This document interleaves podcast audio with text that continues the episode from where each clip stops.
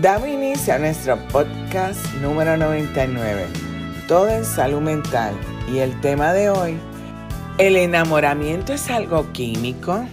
Posiblemente han escuchado frases como, somos tal para cual, él me encanta, ella es mi alma gemela. Pues realmente cuando las personas se enamoran, existen unos cambios en nuestro cerebro que están asociados a este gran sentimiento que es el amor. La neuroquímica del amor genera una sensación muy placentera. Por eso las personas señalan a alguien que se observa muy contento como que estás enamorado. El cerebro enamorado funciona de una forma diferente de manera que en este proceso se experimentan ciertas sensaciones de éxtasis muy semejantes al cerebro de un adicto o drogodependencia. Se ha observado que en estos procesos de dependencia existe una activación de sustancias del sistema nervioso como la serotonina, oxitoxina, dopamina y las endorfinas. Todos estos neurotransmisores u hormonas están asociados al sentido de bienestar,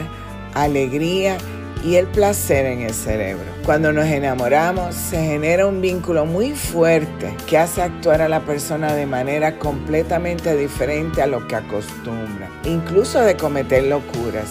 Este componente de locura es debido a que el córtex prefrontal del cerebro, que es la parte más racional del ser humano, baja su nivel de influencia por lo que se razona menos. Como decía el prócer cubano José Martí, el amor es no razón. Y porque la razón no existe, la persona no razona. El amor le proporciona coraje y por esta misma locura o valentía al menos, no puede observar los defectos que puede tener la persona que ama. En el hombre la pasión que se siente es provocada por hormonas como la testosterona además de activar su plano sexual. Influye en ilusionarse y de tener deseo de emprender proyectos al sentirse con mayor fuerza. Cuando las personas se enamoran, entran en dos fases.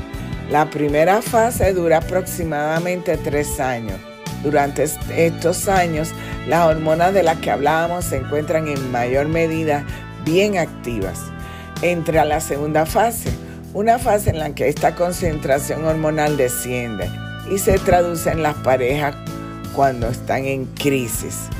Estas crisis asociadas a que ser más racional, las personas observan los defectos de la otra, los cuales en un entonces no podían ver. Veamos la importancia al inicio de la relación del beso. Hay estudios que indican la importancia del beso que ocurre en la primera fase.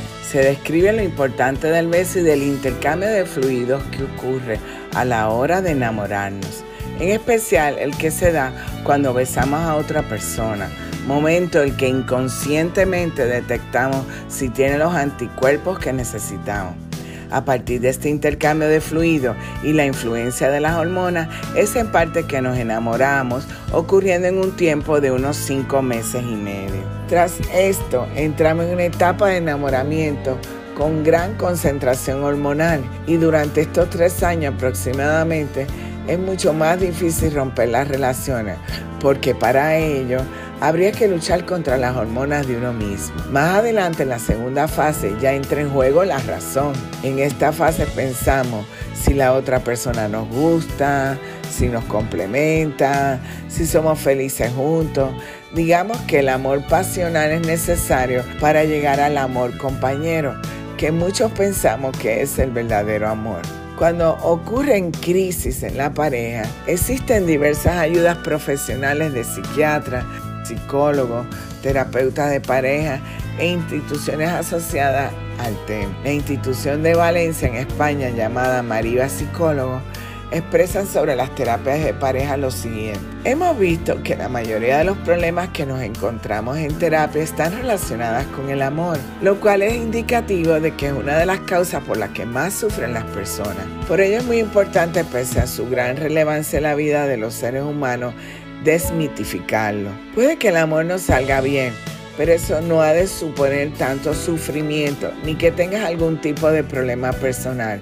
Incluso puede que pase todo lo contrario, que hayas decidido alejarte de una relación que no funcionaba lo que es signo de raciocinio. Cuando estamos enamorados, liberamos muchísima oxitocina, hormona del amor, pero también del perdón y de la justificación. Por ello, cualquier cosa que haga la otra persona que pudiera no gustarnos en otros, nos puede enamorar más aún si está presente en la persona de la que nos enamoramos. Por ejemplo, si alguien que nos gusta mucho es de temperamento frío, tendemos a pensar que es interesante. Si es mentiroso, pensamos que es complejo. Es algo que hay que tener en cuenta, desmitificando el amor, no idealizando el otro. Y cierro la cita. Amar es verdaderamente hermoso e importante para la vida de un ser humano, pero hay que ser conscientes de esa pérdida de la razón que nos hace enamorarnos ciegamente y el aumento después de la razón en la que puede ocurrir el sufrimiento del desamor. Pero a pesar de ello, vale la pena enamorarse. Aunque sea bioquímico el proceso mental que ocurra, se sabe además que existen otros factores relacionados que no son solo biológicos, sino psicosociales. Sobre el amor en Corintios 3 en la Biblia se describe de la siguiente manera. El amor es sufrido, es benigno, el amor no tiene envidia, el amor no es jactancioso, no se envanece, no hace nada indebido, no busca lo suyo, no se irrita, no guarda rencor, no se goza de la injusticia, mas se goza de la verdad. Todo lo sufre, todo lo cree, todo lo espera, todo lo soporta. Y termina diciendo, y ahora permanecen la fe, la esperanza y el amor. Y de estos tres, el mayor de ellos es el amor. Y recuerda que para mantener el equilibrio en la vida necesitamos de salud mental. Síguenos en las redes sociales Facebook e Instagram como Instituto Nina y acceda a nuestra página web www.institutanina.com. Recuerda suscribirte en nuestro podcast y Spotify y en YouTube. Presiona la campana para los avisos en YouTube y semanalmente podrás disfrutar de nuestro podcast.